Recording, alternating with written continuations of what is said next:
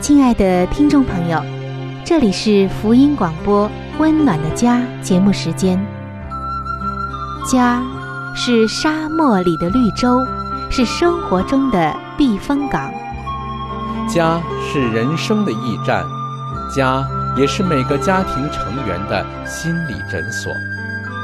听众朋友，您拥有一个温暖的家吗？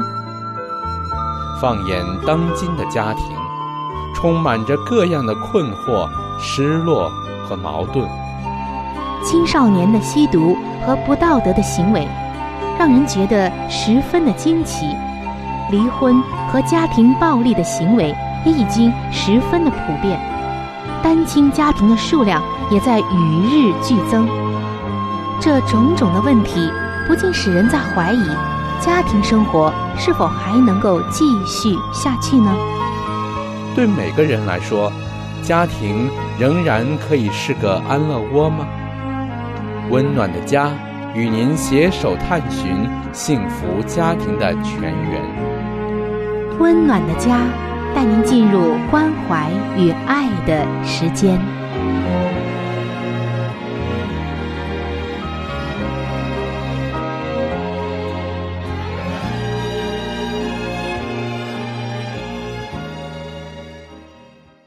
上帝的话语能为您建造一个温暖的家庭。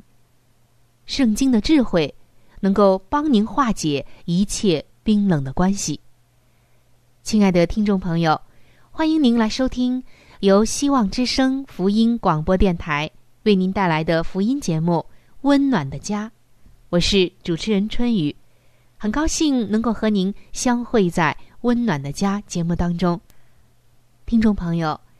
从本期的节目开始，我们将会分几期来和大家一起探讨婚姻中常见的几种冲突，以及我们如何来面对它，并且用上帝的话语和圣经的智慧来为我们打造一个温暖的家。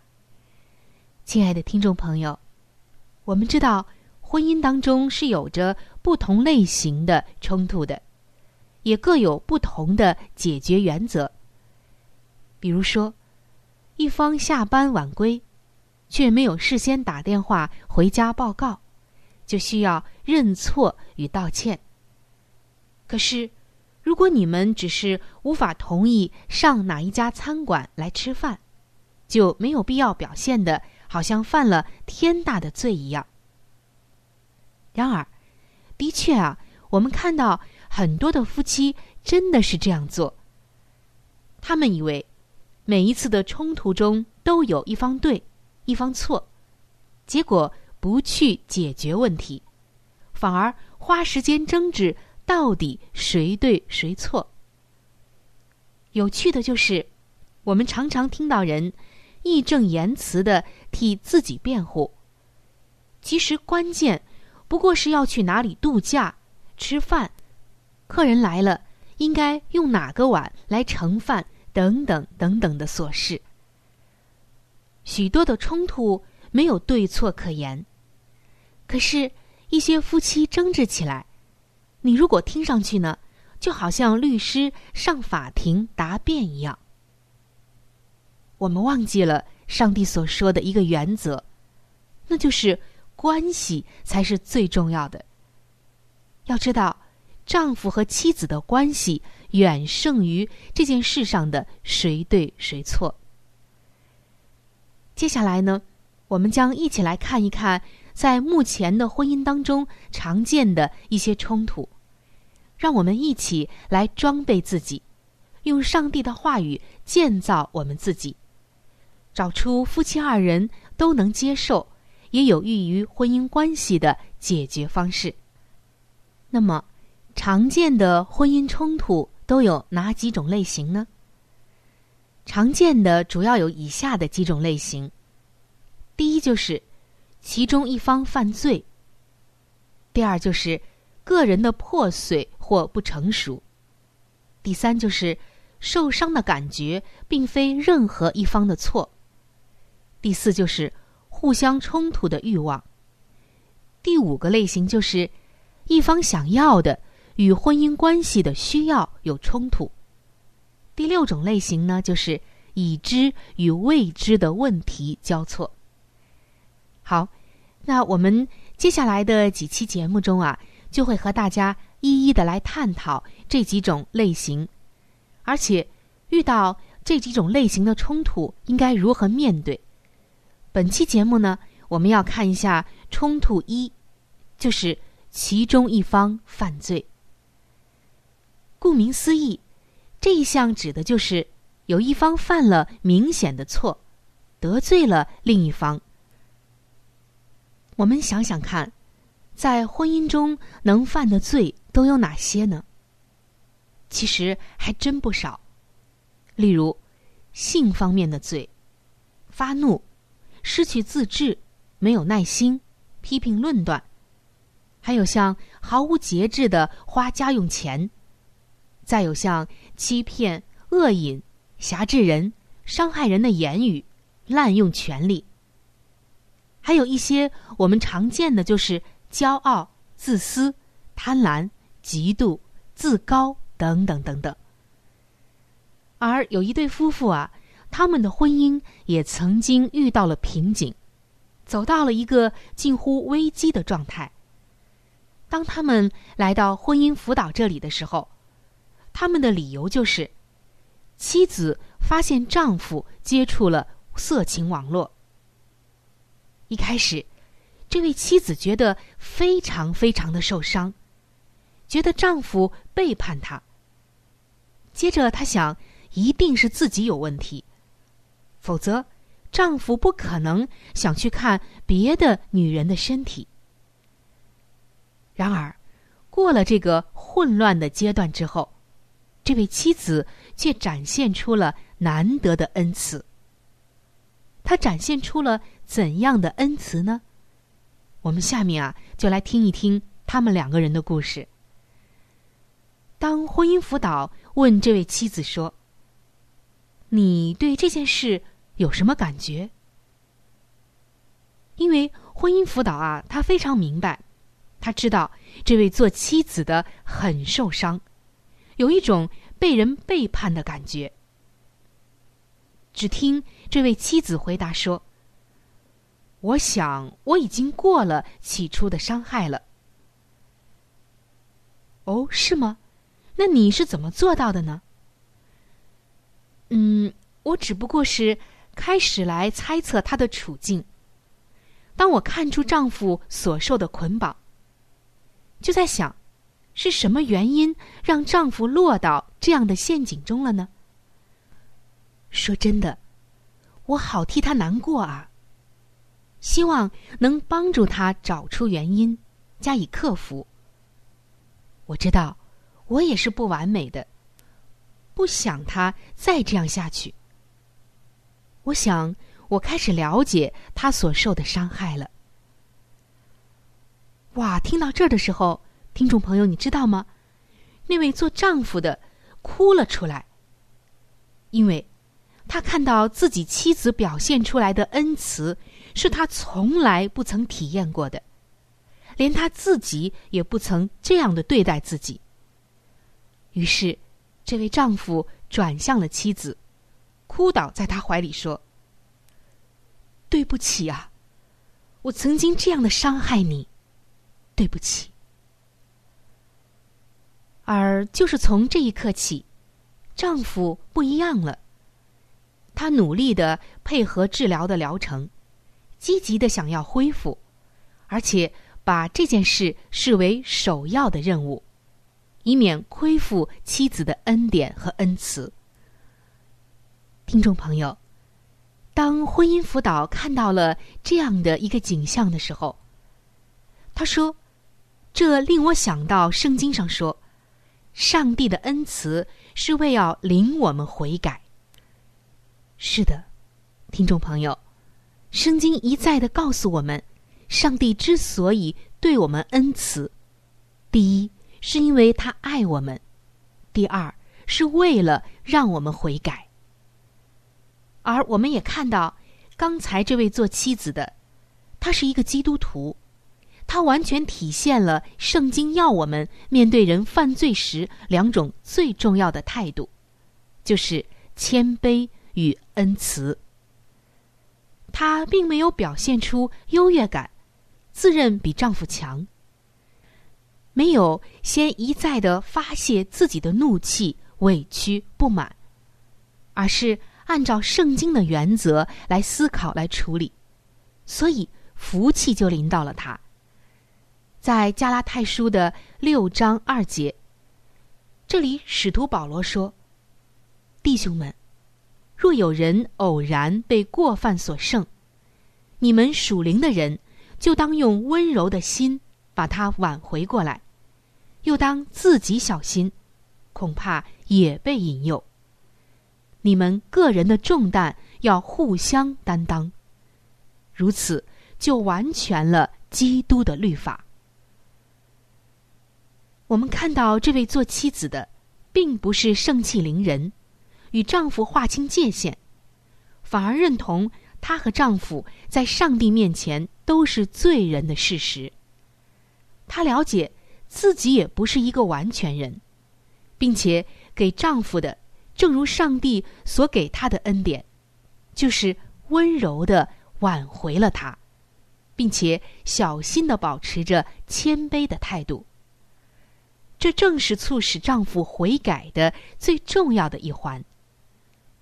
同时，这位妻子并没有小看罪恶，对这个罪行，她并没有小看。这对一些人说是最难克服的。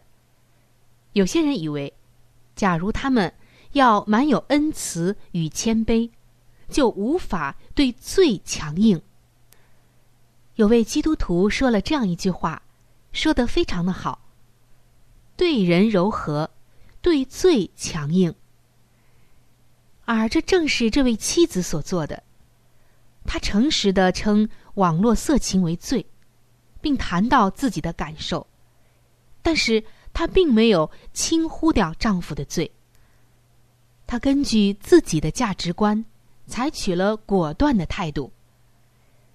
她也知道，并且让丈夫明白，色情违反了许多价值，比如忠实、诚实、圣洁、爱人等等。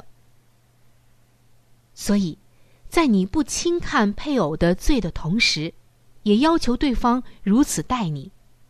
这样做对你们双方以及你们的关系都有好处。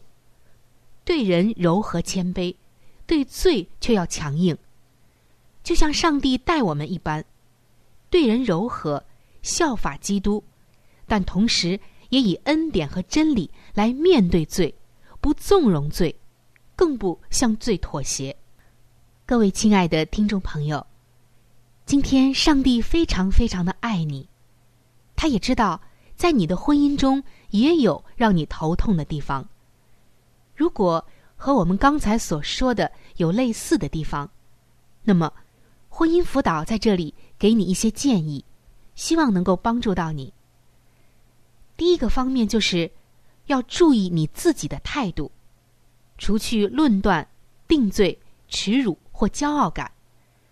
首先呢，除去自己眼中的良木，恩慈的将心比心，因为你和配偶一样都是罪人。第二个建议就是直接针对问题。假如配偶所做的也得罪了你，让他明白你的感受，告诉对方你所受到的影响与伤害，不要羞辱他。说话的时候，尽量以我来开始每一个句子，而少用你来开始。第三个建议就是饶恕对方，这当然不容易。但假如配偶也懂得界限的道理，知道这个尺度是越界了还是没有越界，他就会认错。这时接受道歉，并饶恕对方。并且向对方再度的表达爱与接纳，因为这是上帝喜悦的。第四个建议就是寻求帮助。如果双方的情绪还算平和，讨论是否他需要外界的帮助，即使他已经认罪悔改，但是或许还有隐而未现的症结，需要人从旁边来帮助。第五个建议就是，一同制定追踪计划。你可以说呀，假如我又看出不对劲儿，你希望我怎么做呢？这样一来，你就成为了配偶解决问题的伙伴，而不是一个监察队，或者是一个实时监控他的人。不妨建议他找朋友一起监督。重要的是。你俩同在一条船上，目标是防止问题再犯。听众朋友，在圣经中，上帝告诉我们说：“爱能遮掩许多的过错。”真是这样。当你这样做的时候，很多的罪，还有你家庭里面的漏洞，就会被上帝补住，就会被上帝毒死。那么，上帝给你的祝福呢？你就可以留住了。盼望我们在面对一方犯罪的时候，都能用爱、谦卑、饶恕、恩慈来挽回对方。好，我们今天的话题就先分享到这儿，接下来将进入到好书分享的时间当中。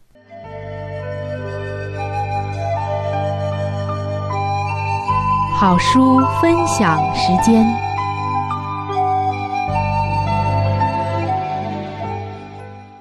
各位收音机前的听众朋友，各位亲爱的弟兄姐妹，您现在所收听的节目是由希望之声福音广播电台为您带来的《温暖的家》，我是志鹏。现在又到了这个节目当中的一个小环节，叫做好书分享。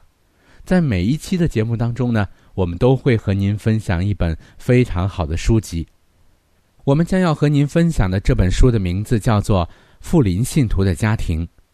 亲爱的听众朋友，这本书将会告诉我们如何的来预备进入那婚姻的殿堂，同时在婚后的生活当中如何料理家务，以及在经济、教育子女等各方面。亲爱的听众朋友，如果您听完了这本书之后，您喜欢这本书，您想拥有这本书，您可以来信或者是发电邮给我们，我们可以免费的将这本书送给您的。我们具体的通讯地址会在节目当中播报给您听，请您留意。富林信徒的家庭第三十一章：因爱而生的安全感。教导儿女敬重父母的良法，莫如让他们有机会见到父亲对母亲流露亲切的关怀，以及母亲对父亲表现恭顺与尊敬。由于目睹父母之间的爱，儿女们就必受感而遵守第五条诫命，并留意圣经的训谕。你们做儿女的，要在主里听从父母，这是理所当然的。耶稣的爱需从父母身上反映出来。当母亲获得儿女的信任，而教导他们爱他并顺从他时，他就已经将基督徒生活的第一课授予他们了。他们必须敬爱、信靠并顺从他们的救主，一如敬爱、信靠并顺从他们的双亲。借着忠诚的照顾与合适的训练，父母便可向儿女们稍微反映出耶稣对他忠贞的子民所有的爱来。第三十二章。先占心园。父母乃园丁，主已将一项严肃而神圣的使命交给一切做父母的人。他们应当细心的耕耘心田，这样他们便可与上帝同工。他期望他们加以守护并照顾他们儿女心田的原幼，要撒播善种，薅除一切丑恶的野草。品格上的每一瑕疵，性情中的每一缺点，都需予以剪除，因为若任其滋生，就必损及品格的优美。父母们呐，你们自己的家庭便是你们蒙召要首先服务的园地，在家庭的园地里，这些珍贵的植物需要你们优先的照顾。你们也被委派去守护别人的心灵，好像那些将来要交账的人一样。你们要仔细检讨自己的工作，思量它所有的性质、关系及结果。你们家门口有一块应该耕种的田地，而上帝必要你们为他所交在你们手中的工作负责，照顾心源。世上流行的风气，便是听凭青年顺其心意的自然倾向而行。若在年轻的时候非常放荡，而父母们还说过些日子他们就会归正，只要等到十七八岁，他们自己的悟性一开，就会离弃他们错误的习惯，终必变成有为的男女。这是多大的错误啊！他们既多年容让仇敌在心园中播种，纵任错谬的原则滋长，因而有许多的实例可以证明，以后耗于这种土地上的一切辛劳，都必归于徒然。有些父母们纵容自己的儿女养成不良的习惯，而这些习惯的痕迹便终身可见。这种罪过。应由父母承担。这些孩子也许都是自称为基督徒的，然而若没有恩典在心中实行特别的伪功，并且在生活方面产生彻底的改变，则他们的旧习必显露于全部经历之中，而他们所表现的，也就是父母所纵容他们铸成的品格。不可纵容青年皂白不分的善恶并习，以为将来到了某一个时候，善的必占优势，恶的便失去其影响力。殊不知，恶的发展远较善的迅速。或许在多年之后，他们所袭染的恶癖，也可能根除。但谁愿冒这样的险呢？时日无多了，在你们儿女的心中撒播纯洁善良的种子，比之日后薅除野草要容易得多，也安全的多了。留在青年心智上的印象是很难磨灭的，因此所给予青年的印象必须是正当的，比使青年易受感化的一切禀赋趋于正途。这是一件何等重要的事啊！好了，亲爱的听众朋友，亲爱的弟兄姐妹，好书分享这个环节呢，我们今天就和您暂时的分享到这里。那如果您对这本书籍非常的感兴趣，希望得到这本书籍的话呢，请您来信告诉我们，我们会免费的将这本书送到您的手中的。来信请寄香港九龙中央邮政局信箱。七一零三零号，你写春雨收就可以了。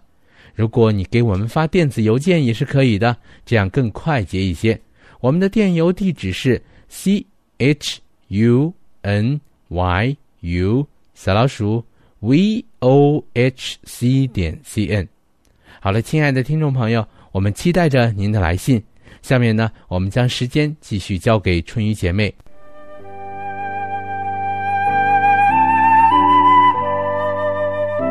贴心小管家，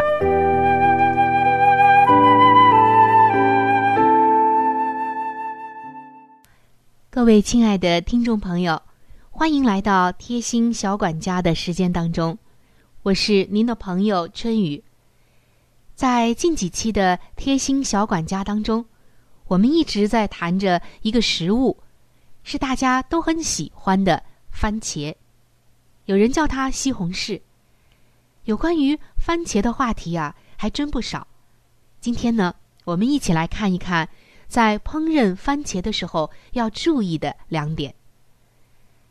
首先，我们要知道，番茄当中最有价值的成分莫过于番茄红素了。它以强大的抗氧化功能和预防癌症的功能而著称。番茄红素和胡萝卜素对眼睛和皮肤都有好处。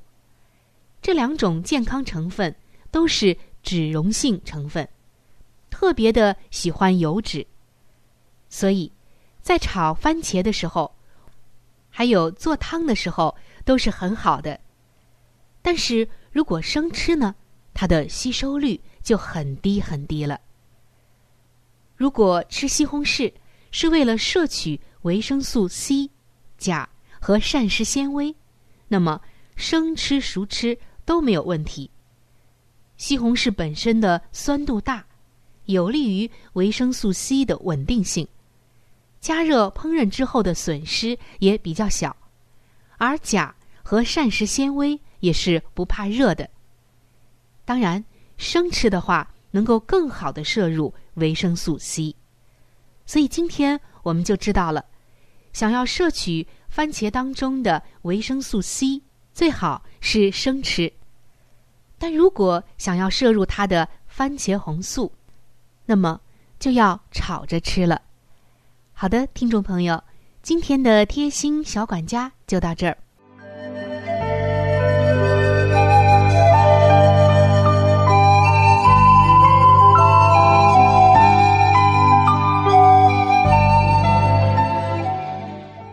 各位亲爱的听众朋友，时间过得真是很快。今天的话题呢，就和您先分享到这里了。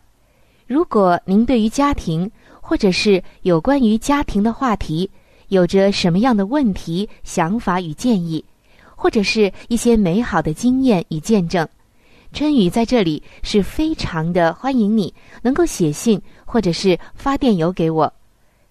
另外，在我们这里。